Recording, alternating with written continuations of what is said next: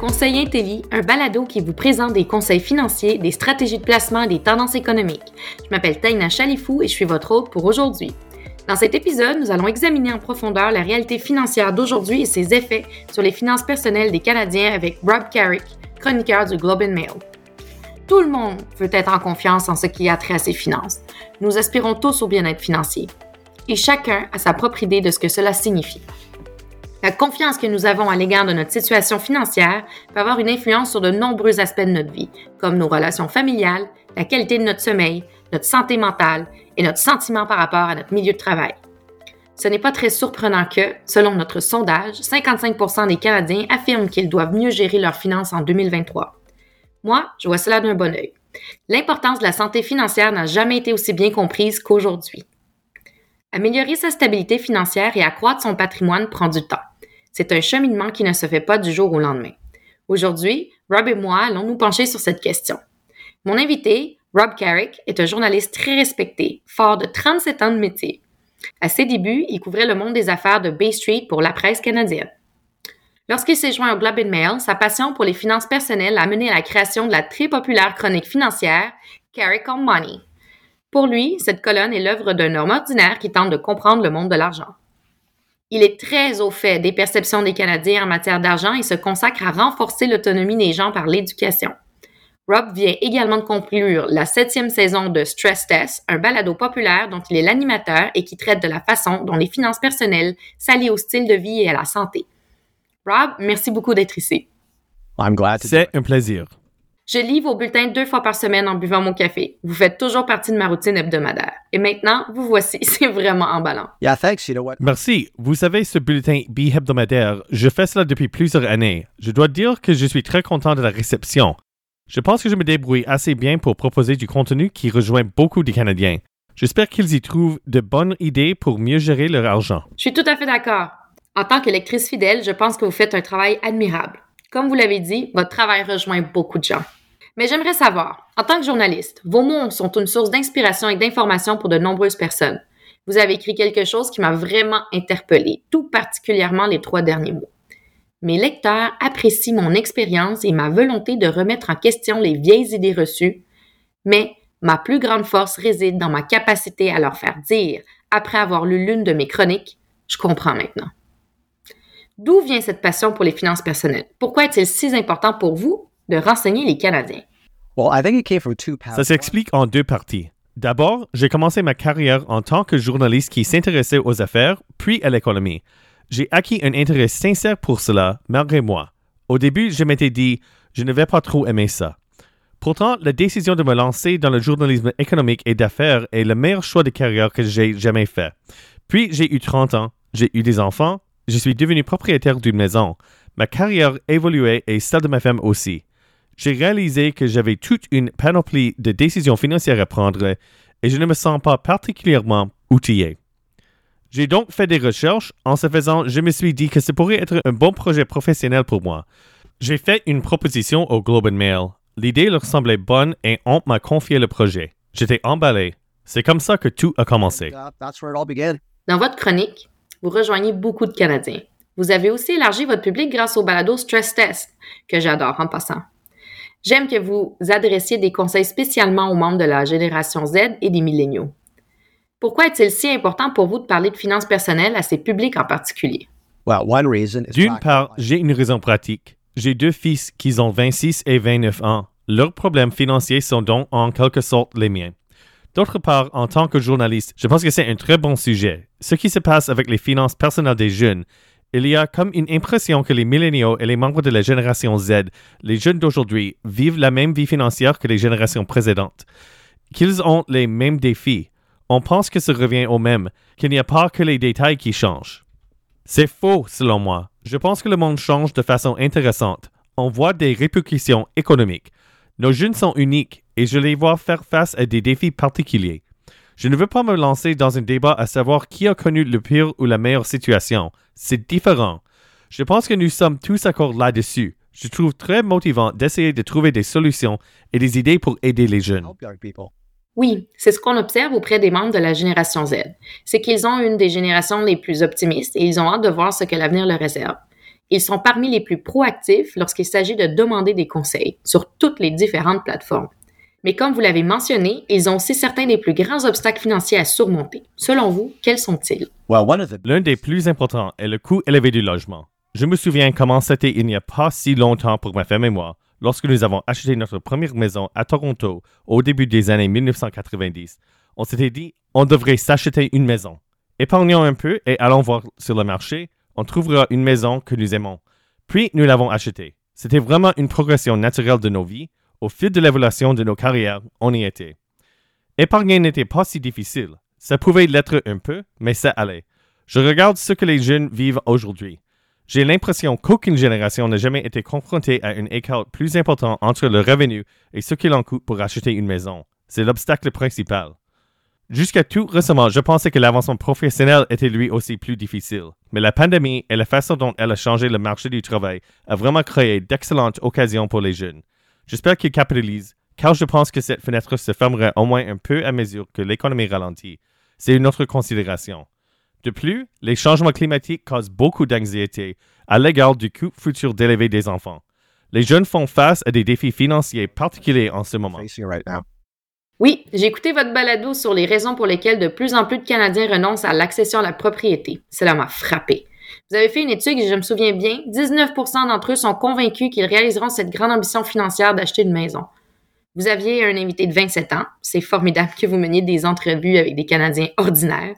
Et il y a un parallèle entre l'objectif d'être propriétaire et celui de devenir un athlète professionnel des ligues majeures. Je me suis dit, oh mon Dieu. Mais j'adore aussi ce que vous avez dit dans ce balado, dont nous discuterons plus longuement dans un instant. Vous dites que c'est une bonne idée d'acheter une maison alors qu'on est dans la trentaine. Vous avez dit que c'est une chose comme si vous êtes dans la quarantaine et que vous achetez une maison, ça va aller, tout va s'arranger. N'y renoncez pas. C'était un message très positif, surtout pour les Canadiens les plus jeunes. Vous savez, l'espérance de vie augmente. Une jeune personne en bonne santé qui a une famille en santé pourrait très bien envisager de vivre jusqu'à 90 ou 95 ans. Dans ce contexte, pourquoi tout devrait-il s'arrêter à 65 ans ou plus tôt? Vous avez une longue vie à vivre, vivez-la. Ne vous arrêtez pas à dire que vous aurez plus de temps à la retraite. Vous pouvez prendre plus de temps pour faire avancer votre carrière, pour épargner en vue d'une mise de fonds et acheter une maison. Vous devrez peut-être fonder votre famille dans une copropriété, mais au bout de quelques années, vous passerez à une maison, disons vers la fin de la trentaine. Cette formule peut très bien fonctionner. Vous prendrez peut-être votre retraite à la fin de la soixantaine, mais tout s'arrangera grâce à cette espérance de vie plus longue. C'est un cadeau pour les jeunes d'avoir plus de temps pour atteindre ces objectifs qui deviennent plus ambitieux. Peut-être qu'en ajoutant du temps, on peut compenser le niveau de difficulté plus élevé et se retrouver avec quelque chose de réalisable. J'aimerais en discuter davantage car c'est très intéressant. Nous sommes dans une société qui évolue vers la gratification instantanée. Tout est à portée de main. On a accès à des solutions de placement et plus d'occasions de constituer un patrimoine. Les solutions en ligne sont plus accessibles que jamais. Comme vous l'avez mentionné, il y a une pression accrue d'atteindre nos objectifs financiers, non seulement de franchir ces étapes importantes à un moment précis de notre vie, mais aussi d'avoir un succès impressionnant. Comment faire changer d'avis les Canadiens si l'on impose des dates d'expiration inutiles aux objectifs financiers? Ne peut-on pas faire aujourd'hui ce que l'on n'a pas réalisé hier? On peut très bien s'y mettre aujourd'hui, même demain. Vous avez raison, nous avons ces vies qui s'allongent et plus de temps, en même temps que nous accélérons l'échéancier selon lequel on est censé atteindre tous ces objectifs. Les vrais fonceurs financiers achètent des maisons dans leur vingtaine. À 22 ans, ils sont en train d'épargner en vue de la retraite. Et c'est très bien. Je félicite les gens qui réussissent à le faire. Mais pour ceux pour qui ce n'est pas possible, ça n'a pas être vu comparativement comme un échec, car ce sont des exceptions. Si vous parlez à un certain nombre de gens qui savent ce qu'ils font, vous constaterez très rapidement que beaucoup d'entre eux ont de la difficulté à épargner en vue de la retraite. Beaucoup de gens ne savent pas quand ils vont acheter une maison, et je pense que si nous parlions à plus de gens dans notre entourage au sujet de l'argent, plus honnêtement, nous constaterions que nous sommes nombreux à avoir les mêmes difficultés. Je pense que cela peut avoir un effet apaisant et nous aider à relaxer un peu, à nous dire qu'on a encore le temps. Même moi, j'ai commencé à épargner en vue de la retraite assez tardivement, mais je le fais maintenant. Je suis extrêmement déterminé que je vais rattraper le temps perdu. J'ai aussi d'autres outils pour m'aider. Je travaille peut-être un peu plus longtemps pour alléger la pression, et comme je le disais, vous pouvez très bien faire votre entrée sur le marché de l'habitation à la fin de trentaine. Vous pourriez même le faire au début de la quarantaine si vous êtes prêt à travailler après 65 ans.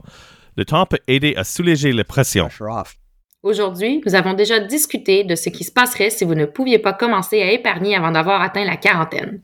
Ça va, si on revient à ce que vous avez dit plus tôt, si notre espérance de vie est de 90 ou 95 ans et que vous commencez à vous concentrer et à épargner dans la quarantaine, vous pouvez encore accomplir beaucoup de choses. Je pense que beaucoup de gens, si on enquêtait, avoueraient ne pas commencer à épargner sérieusement avant la quarantaine. Et je crois que ça deviendra de plus en plus commun. Si on regarde les prêts hypothécaires des jeunes d'aujourd'hui, les prix records des maisons et les taux hypothécaires également élevés, on parle des sommes considérables. Avec des enfants, l'inflation, le coût de l'épicerie, l'épargne retraite pourrait ne pas être accessible au début ou à la mi-trentaine. C'est peut-être seulement en commençant à gruger le solde d'un prêt hypothécaire ou seulement lorsque vos enfants sortent les années de garderie que vous commencerez à avoir assez d'argent pour épargner en vue de la retraite. Si c'est comme ça, il faut faire avec. Ce sont des constraintes raisonnables qu'on attend d'une vie normale et vous avez le temps d'augmenter votre épargne de retraite. De plus, dans la quarantaine, vous devrez atteindre un beau créneau de votre carrière. Des augmentations, des primes, de nouvelles occasions professionnelles, des bénéfices et tout ça vous aiderait aussi. Oui, c'est l'une des choses qui ont vraiment trouvé écho dans votre balado avec ce jeune de 27 ans. Il était au tout début de sa carrière et gagnait un salaire modeste, mais il avait beaucoup de place pour sa croissance. Parlons de la multiplicité des objectifs financiers. C'est la réalité de presque tous les Canadiens. Vous venez de donner un exemple. Acheter une maison, se marier, fonder une famille, épargner en vue de la retraite, des objectifs traditionnels, je dirais, mais les complexités de la portée des aspirations possibles sont devenues quasi infinies. Pour pouvoir voyager partout dans le monde, acheter une propriété de vacances, être propriétaire d'un immeuble de placement, souhaiter vivre à l'étranger à la retraite et avoir de nombreuses options d'études pour mes enfants, et la liste est longue. C'est beaucoup de choses à gérer. Et c'est aussi beaucoup de stress financier à s'imposer à soi-même. Selon vous, comment les Canadiens continueront-ils de réaliser leurs aspirations? Et vont-ils devoir renoncer à certains de ces objectifs ambitieux? J'ajouterai une aspiration à votre liste. C'est un nouveau phénomène que j'ai remarqué, les expériences. Ça part de l'idée que nous avons tous été confinés pendant la pandémie et maintenant nous sommes libres. Qu'avons-nous manqué? Mettons les bouchées doubles.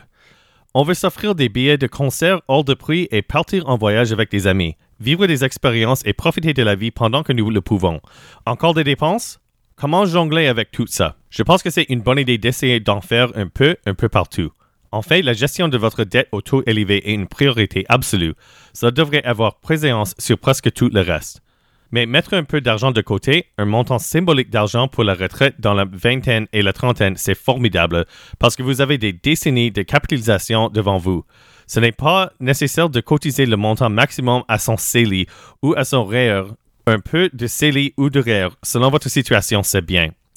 La capitalisation que vous verrez sur 20, 30 ou 40 ans fera en sorte que cet argent en vaudra plus que jamais la peine. Des fonds d'urgence. Je pense que l'économie et la situation mondiale sont assez imprévisibles aujourd'hui pour que nous ayons tous besoin d'en avoir un. La règle veut que vous devriez avoir de quoi subvenir à vos besoins pour 3 à 6 mois dans vos fonds d'urgence. Si c'est possible, tant mieux. Mais un fonds d'urgence modeste, disons 500 dollars, peut-être 1000 dollars, et bâtir à partir de là, même un peu.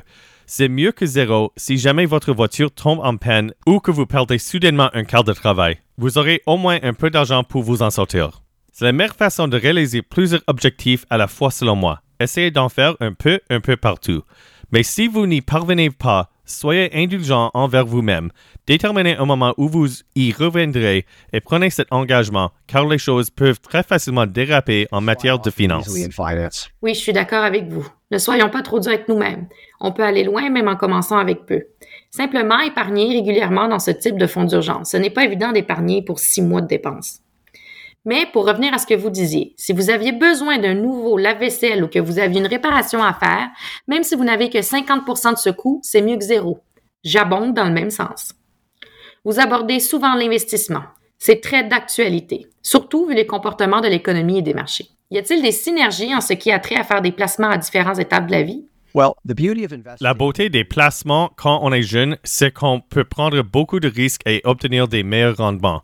La ligne du temps est si longue que l'on sait que les hausses de marché compenseront les baisses. J'espère que les jeunes profitent de cela.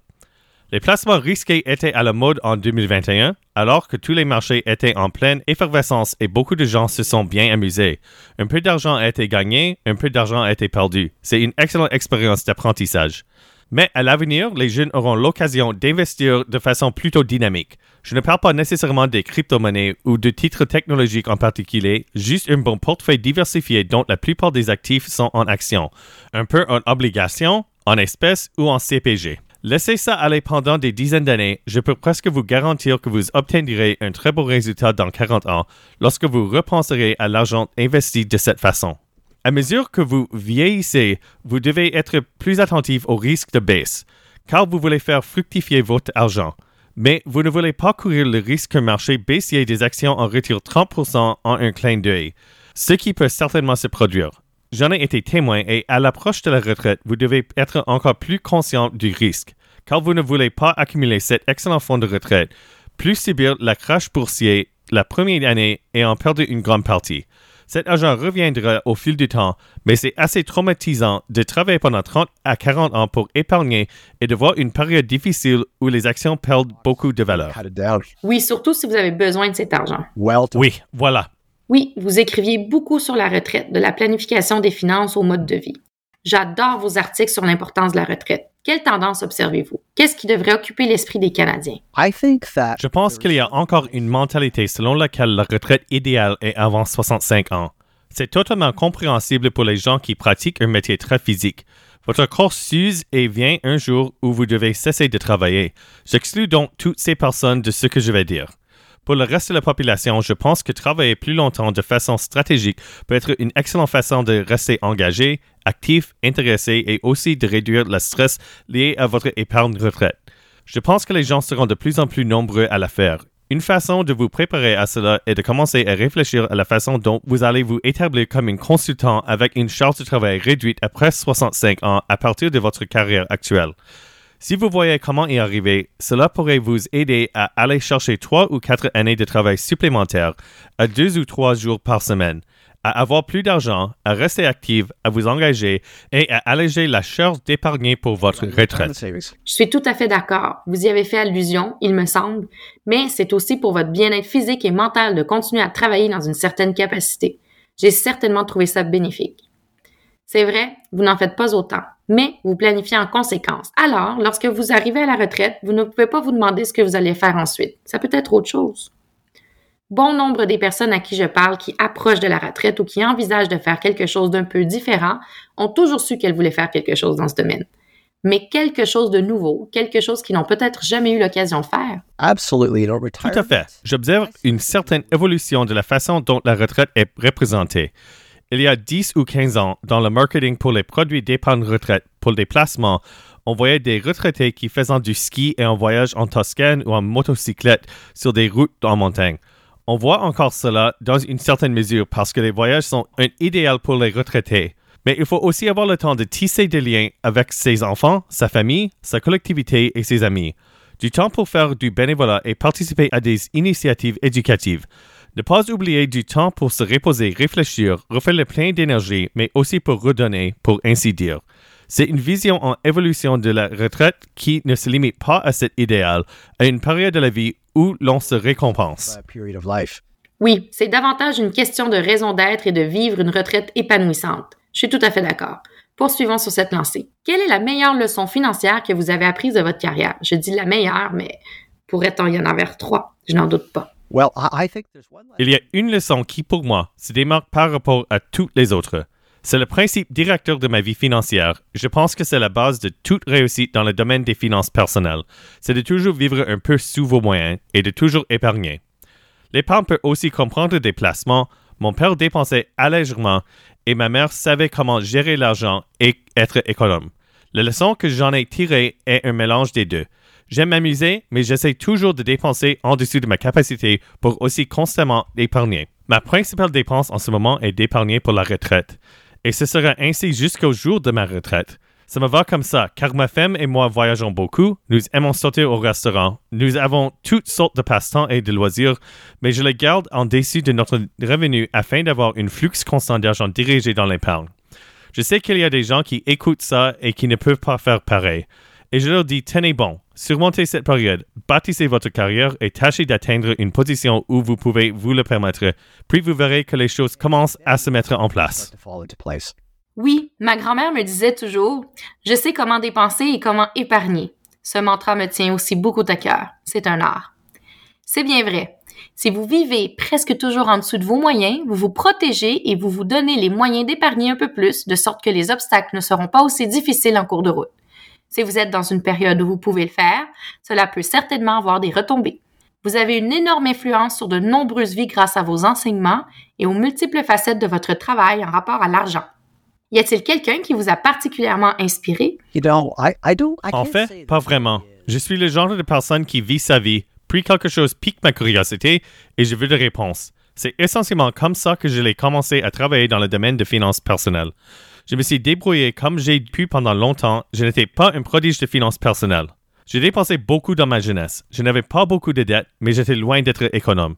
J'ai commencé à avoir de plus en plus de responsabilités, des enfants, une maison, et ainsi de suite. Je me suis dit que j'avais besoin d'en savoir un peu plus sur ce qui se passait. Je suis plutôt autodidacte. Oui, je pense que c'est une façon parfaite de livrer le message. Tout ne se fait pas d'un coup. C'est un cheminement. Vous apprenez en cours de route et il faut vous accorder une certaine souplesse. Ne soyez pas trop dur envers vous-même. Vous avez le temps. Voilà une excellente transition. Ce que nous disons aujourd'hui, c'est que vous avez le temps d'apprendre en cours de route. Rien ne se passe du jour au lendemain. Mais à mesure que vous apprenez, vous continuez d'évoluer, de croître et votre bien-être financier évolue avec vous. Vous avez dit que vous vous préparez en épargnant en vue de la retraite, mais je sais que vous ne prendrez pas votre retraite demain. Quelle est la prochaine étape pour vous? Uh, J'ai déjà 60 ans et je ne suis pas à la retraite. Ah, 60 ans, c'est encore jeune. Oui, disons peut-être que j'ai juste 60 ans. J'aime mieux. Pas de retraite de sitôt, j'aime ce que je fais et croyez-moi, il y a beaucoup à écrire sur les finances personnelles. Les choses changent de jour en jour, d'heure en heure. C'est passionnant, j'adore mon travail. Je vais donc passer mes heures de travail à essayer de comprendre ce que je peux faire pour aider les gens et ce que je peux leur expliquer au du monde et les aider à mieux gérer leur argent. Vous faites du beau travail. Merci d'être là pour tous les Canadiens. Vous avez à cœur les finances personnelles. Merci de partager votre temps avec moi et nos auditeurs aujourd'hui. Comme vous le faites dans votre travail de journaliste, vous nous inspirez à apprendre davantage et après avoir écouté cet épisode, je suis convaincue que beaucoup d'autres se diront Ah, maintenant, je comprends. Merci de m'avoir invité. C'était un plaisir. Pour en savoir plus, consultez la chronique hebdomadaire de Rob Carrick dans le Globe and Mail et le balado Stress Test. Si vous avez aimé cet épisode, laissez-nous une cote et un commentaire. Nous aimerions vous entendre. Vous pouvez aussi partager cet épisode avec votre famille, vos amis et vos collègues. Nous sommes à la fin de la première saison. Merci à toutes les personnes qui ont rendu ce balado possible et merci à nos auditeurs d'avoir écouté. Si ce n'est pas déjà fait, jetez un coup d'œil à tout ce que cette saison vous offre, y compris des conversations sur les placements immobiliers, la planification fiscale et la planification successorale. Ne manquez pas les épisodes supplémentaires qui devraient paraître au cours des prochains mois et soyez à l'affût de la deuxième saison au printemps prochain. Pour vous assurer de ne jamais manquer un épisode, abonnez-vous et suivez-nous sur votre plateforme de balado favorite et consultez notre site cibc.com par oblique conseil intelli pour obtenir plus de conseils.